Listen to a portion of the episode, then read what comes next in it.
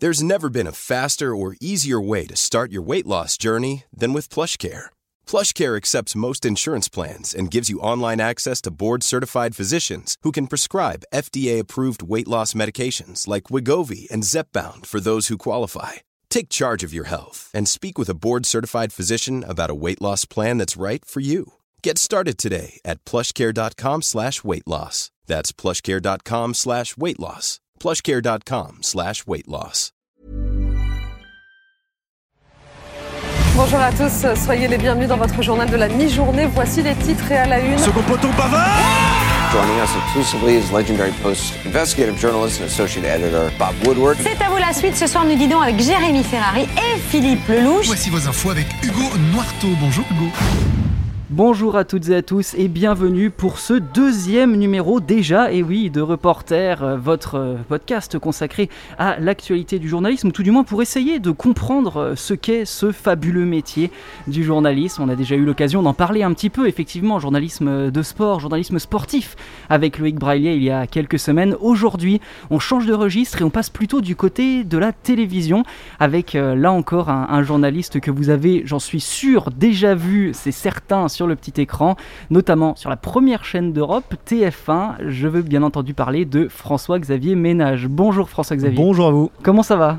Ça va comme un jour de montage. Là, on est dans un restaurant. Je plante le décor, hein, comme Bien on sûr, fait, euh, évidemment. comme on est dans de l'audio entre guillemets. Je suis avec un collègue et on est en train de bosser sur euh, un sujet qui a trait à la, à la cybercriminalité dans les hôpitaux. Donc voilà, on est entre Ah deux oui. tournages et vous entendez peut-être de la musique de fond parce qu'on est dans un restaurant et voilà, c'est ça le terrain. On s'arrête là où on peut pour bosser, puis on enchaîne après avec d'autres tournages. Exactement, et puis de toute façon, euh, on avait déjà fait euh, le coup, on va dire, mais ça c'était plus intimiste, hein, c'était du côté euh, de chez euh, Loïc Braillet dans son appartement, donc là, voilà, on change un peu de décor, effectivement, c'est c'est très bien comme ça. Juste pour commencer, histoire que l'on comprenne un, peu, un peu mieux qui vous êtes, hein, François-Xavier Ménage, au cas où euh, certaines personnes ne vous connaîtraient pas encore, une petite carte d'identité rapide. Euh, quel poste occupez-vous chez TF1 Euh, Quel poste, on va dire, quel intitulé de, de poste? Alors l'intitulé, c'est grand reporter au service news. En vrai, ça veut dire que euh, voilà, on peut aussi bien partir sur des incendies que un tremblement de terre ou bien euh, une attaque euh, qui pourrait avoir lieu dans les rues de Paris. Et puis, on a aussi cette chance de pouvoir faire des sujets plus longs, de faire un peu de l'enquête et parfois des sujets à l'autre bout du monde qui sont des sujets de découverte. Donc, c'est vraiment un quotidien qui change tous les jours. Et ça, c'est vraiment particulièrement plaisant et c'est même un luxe aujourd'hui bien sûr de pouvoir travailler comme ça. Ah ben ça, je, je veux bien vous croire à vous entendre en effet, mais alors justement, vous parliez de, de plein de petites choses, euh, de, des événements d'actualité. Est-ce qu'il y en a un qui vous a marqué plus que d'autres?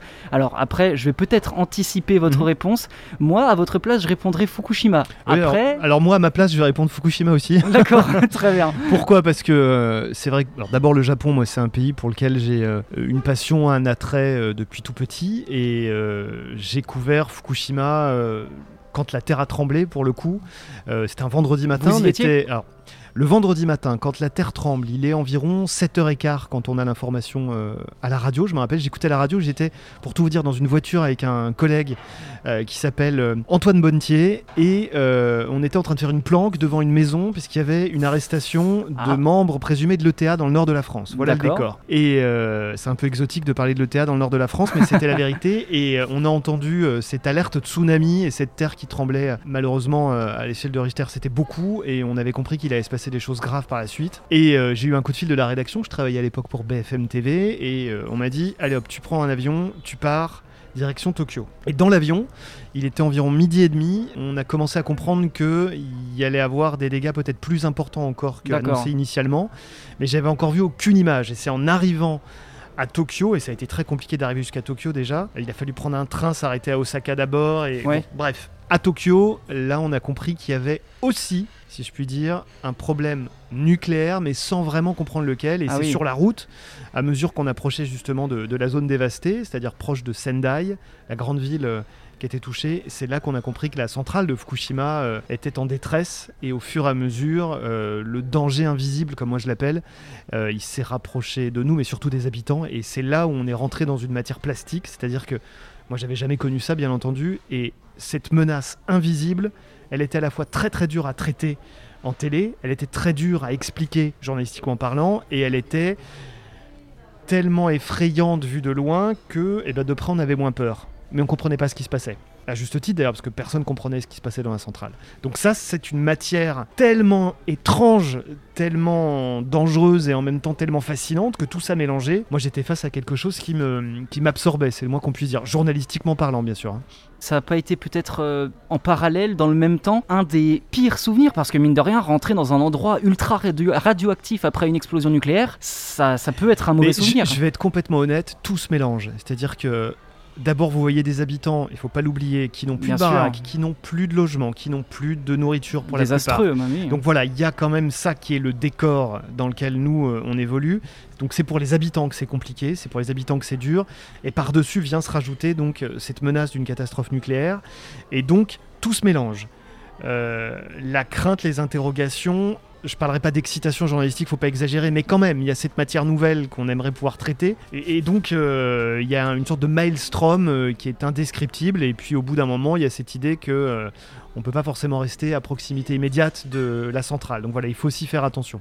Donc tout se mélange et c'est un travail d'équipe et, heureusement qu'on était plusieurs euh, à travailler ensemble parce que ça nous a permis, même si on dormait dans la voiture euh, pendant 4-5 jours, ça nous a permis aussi d'avancer ensemble et c'est là où le terrain prend son sens aussi. Ah oui, effectivement, oui, vous parlez d'un sacré euh, univers hein, quand même. hein. C'est, on a l'impression limite d'être dans une fiction apocalyptique quand vous le décrivez. C'est, ça a été un.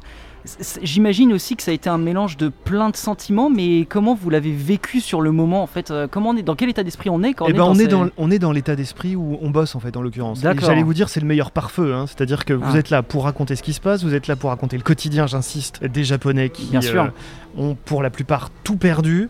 On a quand même des vagues, euh, une vague qui a atteint euh, 15 mètres par endroit, donc oui. les ravages sont considérables.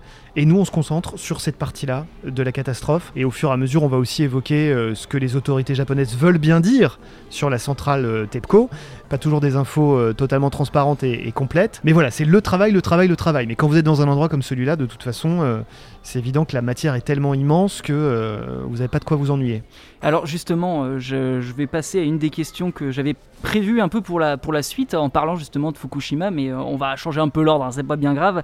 En tout cas, une chose est sûre, c'est que de ce que j'ai pu connaître en faisant des recherches sur le Japon, les Japonais sont souvent un peu frileux vis-à-vis des médias, des caméras, etc. Par exemple, quand on va dans le quartier de, de Shibuya, je crois, si je dis pas de bêtises, là où c'est très jeune, très vivant, etc. C'est vrai que quand on veut prendre une photo, quand on veut filmer quelque chose, on voit souvent des, des gens qui s'écartent, qui veulent pas être devant l'objectif, etc. Alors justement, votre tournage à Fukushima, est-ce que ça a été facile ou est-ce qu'il a fallu peut-être négocier un peu avec les autorités et avec les gens sur place? Alors on n'a pas négocié avec les autorités parce qu'il y a une telle urgence de toute façon euh, dans le déploiement de l'aide, euh, dans les attentes aussi des habitants pour avoir euh, de l'eau, de l'électricité, des médicaments. Ma petite expérience me laisse entendre que ce n'est pas d'avoir des autorisations qui est compliqué parce que vous les aurez pas les autorisations. On va pas appeler l'administration pour dire est-ce qu'on peut aller tourner dans telle et telle rue? Et puis de toute façon, on est à ciel ouvert, donc dans un, Oui. endroit où on a le droit d'évoluer en tant que journaliste. Non, ce qui est compliqué en revanche, c'est d'obtenir les informations de TEPCO sur ce qui se passe dans la centrale. Ce qui est compliqué, c'est par la suite, et moi j'ai travaillé 4 ans euh, sur cette thématique, et je, suis allé plusieurs fois dans la zone rouge, ce qui est compliqué, c'est justement de convaincre les autorités euh, que en étant transparent, on arrivera à mieux expliquer ce qui se passe.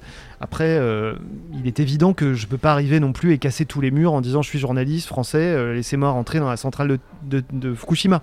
C'est pas comme ça que ça marche évidemment. Oui. Mais oui, c'est vrai, il y a une culture euh, journalistique qui est pas la même que chez nous. Au Japon, je donne toujours cet exemple, vous avez des Kisha Club. Oui, Ça veut donc dire que si vous êtes journaliste, spécialiste de l'industrie nucléaire, d'une certaine manière, vous êtes enregistré dans une association d'accord. à l'intérieur de laquelle vous avez les journalistes spécialistes de cette thématique, mais aussi les industriels. Et donc, si vous n'êtes pas enregistré dans ce Kisha Club, c'est compliqué pour vous d'obtenir les informations des interlocuteurs. Donc, ce club, entre guillemets, euh, montre bien que tout le monde ne peut pas obtenir des informations comme ça. C'est un fonctionnement japonais, il a aussi du bien certainement, mais c'est vrai que c'est excluant, euh, notamment pour les journalistes étrangers, quand on essaie d'avoir des infos de TEPCO. Moi, il m'a fallu plusieurs mois avant d'avoir une réponse de TEPCO sur la possibilité ou non de rentrer dans la zone rouge, et la réponse était non euh, dans un premier temps. D'accord. Alors justement, euh, pour ceux qui ne, qui auraient peut-être un peu euh, oublié, qui seraient passés à côté finalement de votre euh, intervention et de votre passage finalement au Japon euh, sur lequel vous avez fait les duplex pour BFM Télé, qu'est-ce que vous avez montré, qu'est-ce que vous avez pu montrer finalement? Effectivement, le quotidien des habitants, mais est-ce qu'il y a eu possibilité aussi de montrer un peu euh, tout ce qui a été euh, ravagé finalement, et notamment la centrale nucléaire, même si vous n'êtes j'ai bien compris, vous n'êtes pas allé au cœur de la centrale, et ce qui aurait été très dangereux d'ailleurs. Oui, alors c'est vrai qu'en plus il y avait bien entendu des normes de sécurité telles qu'il n'était pas possible de rentrer dans la zone rouge. Mais ce qu'on a fait, et c'est là où c'est, je pense, la force du terrain, c'est que moi je m'y suis rendu pendant la catastrophe. Je m'y suis rendu un mois après, je m'y suis rendu un an après, deux ans après, et cette chance, entre guillemets, de pouvoir aller dans les mêmes endroits m'a permis de suivre des interlocuteurs qui, eux, avaient décidé de rester euh, à proximité immédiate des de la centrale. ou euh, des, euh, des, gens spécialisés? Non, non, c'était des... En l'occurrence, il y avait quelques familles qui ont demandé à rester dans la zone rouge et qui ont obtenu cette autorisation. Il y a un éleveur, un agriculteur, qui a voulu rester, c'était un acte militant, et les autorités ont accepté qu'il reste dans la zone rouge. Et moi, je l'ai rencontré plusieurs fois, ce monsieur c'était évidemment des décors totalement apocalyptiques, hmm. des villes qui sont plongées dans le noir ou qui euh, n'ont plus le moindre habitant pendant un an, deux ans, trois ans. C'est quelque chose qu'on ne voit qu'à Hollywood. Et, là, en l'occurrence, c'est une réalité qui était celle de la zone rouge de Fukushima. Donc, vous êtes absorbé par ce décor, mais faut pas oublier que justement, c'est pas un décor, c'est pas un film, c'est ça. C'est le quotidien de certains habitants qui habitent à proximité immédiate de, ces scènes de désolation, de ces scènes d'abandon, disons. Et puis il y a toutes sortes de raisons qu'il faut expliquer. Il y a des raisons sanitaires, et des raisons économiques. Et je pense que c'est en, se rendant plusieurs fois sur place qu'on arrive un tout petit peu plus à effleurer la, très complexe réalité de, Fukushima. Et puis après, moi j'ai eu la chance d'en écrire un livre après. Oui. J'avais une, une fixeuse, traductrice japonaise qui était très investie par ces questions euh, liées à la catastrophe nucléaire qui m'a beaucoup aidé. Et c'est par le biais notamment d'une association euh, de hum, vétérinaires qu'on a pu, moi la première fois que j'ai pu rentrer dans cette zone rouge et, voir justement euh, les paysages que je viens de vous décrire. Est-ce que euh, aussi vous, vous étiez peut-être protégé, alors dans les deux sens, physiquement déjà des radiations, mais aussi peut-être mentalement en prenant un peu de, recul et en vous disant qu'il ne fallait pas prendre trop ça à cœur, sinon ça pouvait vous détruire finalement parce que c'est absolument horrible ces scènes de désolation. Alors elles sont, et c'est toujours la même histoire, hein, quand on est reporter, c'est peut-être dur à vivre, mais c'est absolument rien comparé à ceux qui, euh, qui, vivent cette catastrophe et qui vont rester avec. Parce que moi j'ai toujours l'habitude de dire, vous êtes sur des terrains compliqués, mais euh, au bout de, trois jours ou d'une semaine, vous retournez au chaud à la maison sous la couette. Donc c'est pas pour nous que c'est dur, clairement pas a fortiori euh, pour la menace nucléaire, mais j'ai commencé à le comprendre euh, au, fur et à mesure, euh, c'est la manière dont vous êtes irradié et la fréquence avec laquelle vous êtes irradié qui peut être problématique. Donc pour résumer, si vous avez une seule fois un contact avec une zone qui a été irradiée, c'est beaucoup moins dangereux que si au quotidien vous vivez dans cette zone irradiée. Donc une fois de plus, ce n'est pas pour les journalistes que c'est le plus compliqué. Et puis, euh, par ailleurs, il faut surtout rappeler qu'on avait aussi quand même des équipements qui nous permettaient de comprendre quelles étaient les, zones les plus infestées, entre guillemets, euh, notamment en césium. Et il y avait euh, des appareils qui permettaient de biper si vraiment on arrivait dans des endroits très très dangereux. Il y a notamment, je me rappelle, de certains ruisseaux où quand on penchait notre appareil, là, ça bipait de manière un petit peu inquiétante très très vite. Donc voilà, on faisait en sorte de ne pas rester longtemps, on avait plein de protections euh, avec nous, en tout cas le maximum de protection possible, c'est-à-dire pas grand-chose, soyons honnêtes, mais, euh, mais j'insiste, c'est pas pour les reporters que c'est le plus dur. D'accord, bah écoutez, c'est bien enregistré en tout cas, et c'est vrai que c'est une histoire absolument euh, fascinante, ne serait-ce qu'une belle entrée en matière finalement pour ce podcast maintenant. Là, oui, aujourd'hui, on est effectivement dans un café, et vous vous êtes avec euh, votre, euh, votre collègue euh, JRI, j'imagine. Vous filmez, vous avez dit, hein, ce sujet sur la cybersécurité dans les hôpitaux. Mais comment ça se passe finalement Alors je vais vous dire, on va être tout à fait honnête. le, monsieur là qui est avec son ordinateur juste à côté de moi, c'est lui qui a le pouvoir. C'est-à-dire que on bosse sur le, les cyberattaques dans les hôpitaux. On a accès pour ainsi dire, à quasiment aucun hôpital. Les interlocuteurs qu'on va trouver sont des gens dans des bureaux qui vont nous parler devant des ordinateurs d'attaques qui ont lieu depuis l'autre bout du monde ou alors euh, l'autre bout de la rue. Hmm. Mais en tout cas, ce sont des choses qui sont absolument pas visuelles puisque tout se passe à l'intérieur d'ordinateurs. Donc si vous n'avez pas un excellent JRI, et c'est mon cas avec Vincent Abenadella, non, je suis encore en train d'écorcher ton nom, Vincent, j'y arriverai jamais. Abella Neda quand même. Et pourtant, on bosse ah ensemble depuis un petit moment. si j'avais pas Vincent qui réfléchit en image, qui est en train de mettre en mettre en image, hein, pas mettre en scène, mettre en image des cyberattaques. S'il le faisait pas avec le talent qu'est le sien, moi je reviens à la rédac avec des images qui sont difficiles à monter. Là, on me hmm. dit au bout d'une minute dix, c'est plus possible parce que euh, parce que c'est pas un objet télé. Hmm. Donc il faut quand même en permanence réfléchir en termes d'image. Et c'est en ce sens que je pense que ce que je dis est vrai. C'est le JRI, journaliste reporter d'image, de par ses qualités à, capter des images, à, à faire en sorte qu'elles fassent sens et, à les rendre les plus attrayantes possibles, les plus parlantes possibles surtout, bah c'est comme ça qu'on arrive à faire un super boulot. Donc nous, on arrive en complément, hein, et juste en complément, si je puis dire, quand on est rédacteur. D'accord, et en amont, justement, comment ça se passe? On propose le sujet à la rédaction, et après on prend le premier JRI qui passe par là et on y va euh?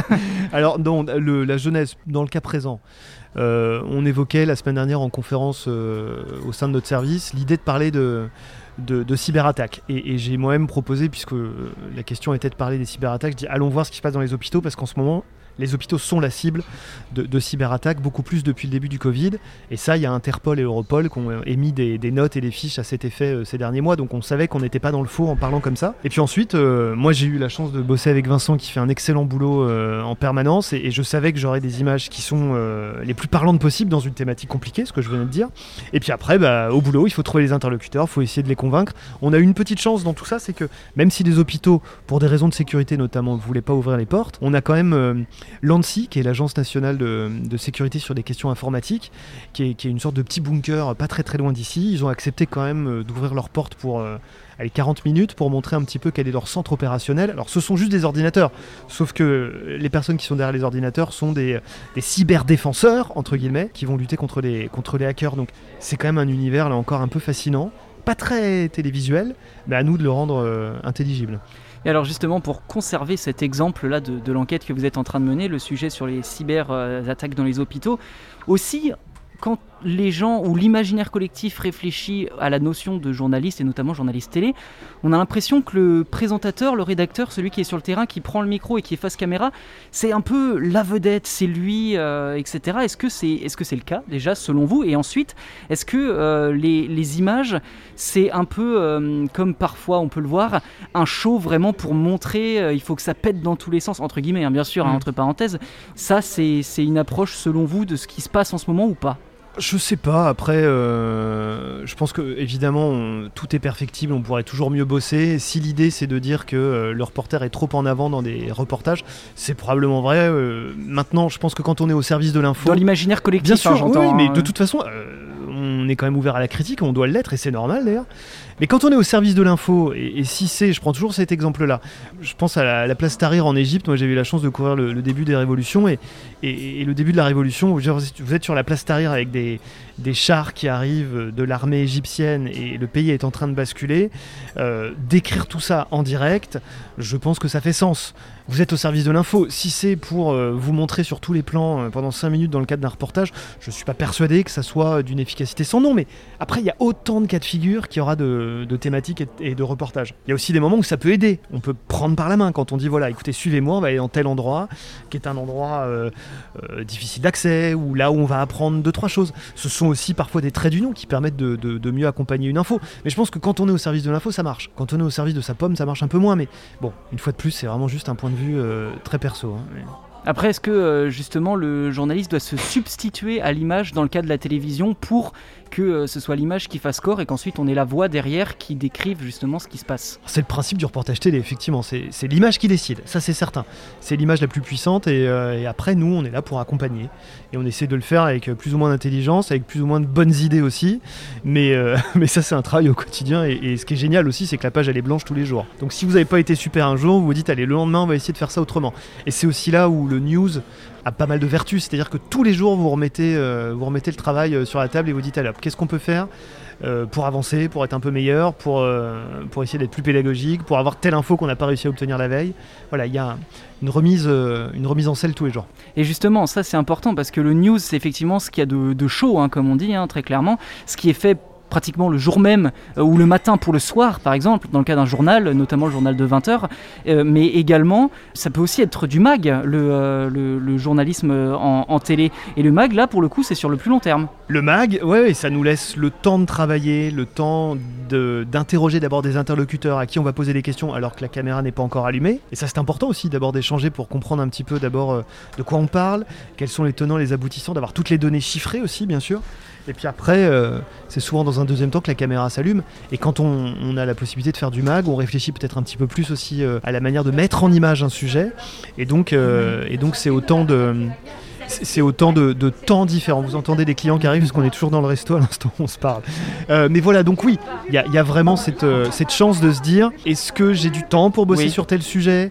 Qu'est-ce que je vais pouvoir aller chercher en termes d'informations, en termes d'interlocuteurs Et ça, le temps long du magazine, eh ben, c'est évidemment pas le temps du news où, euh, bah oui, sur le news, il faut très rapidement aller sur le terrain pour raconter quelque chose qui s'est produit il y a quelques minutes, quelques dizaines de minutes ou quelques heures. Un épisode effectivement un peu plus court avec vous, François-Xavier Ménage, mais une dernière petite question avant de, terminer euh, cet épisode.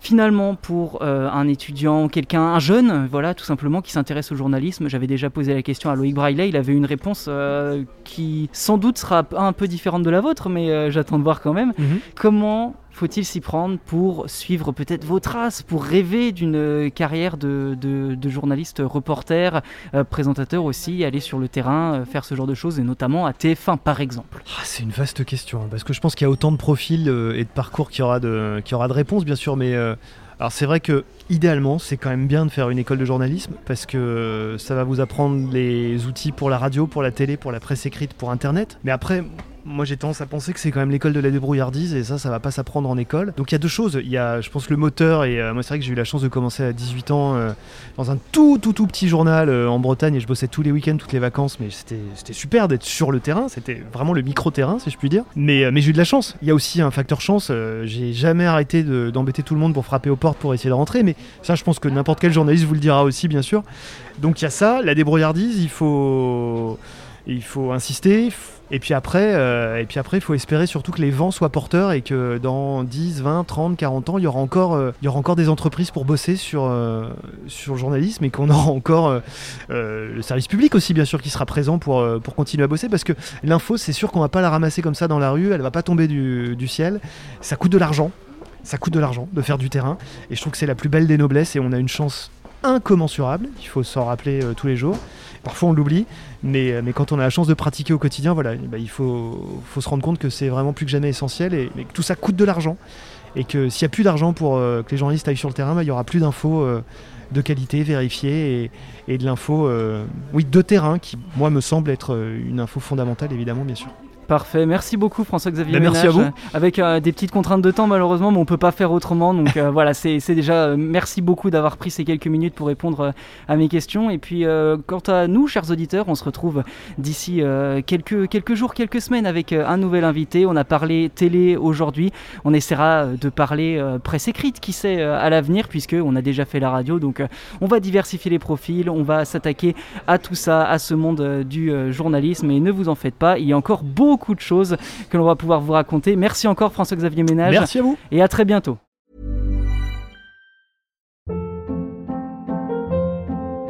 Hold up. What was that? Boring. No flavor. That was as bad as those leftovers you ate all week. Kiki Palmer here, and it's time to say hello to something fresh and guilt-free. Hello Fresh. Jazz up dinner with pecan-crusted chicken or garlic butter shrimp scampi. Now that's music to my mouth. Hello Fresh. Let's get this dinner party started. Discover all the delicious possibilities at HelloFresh.com.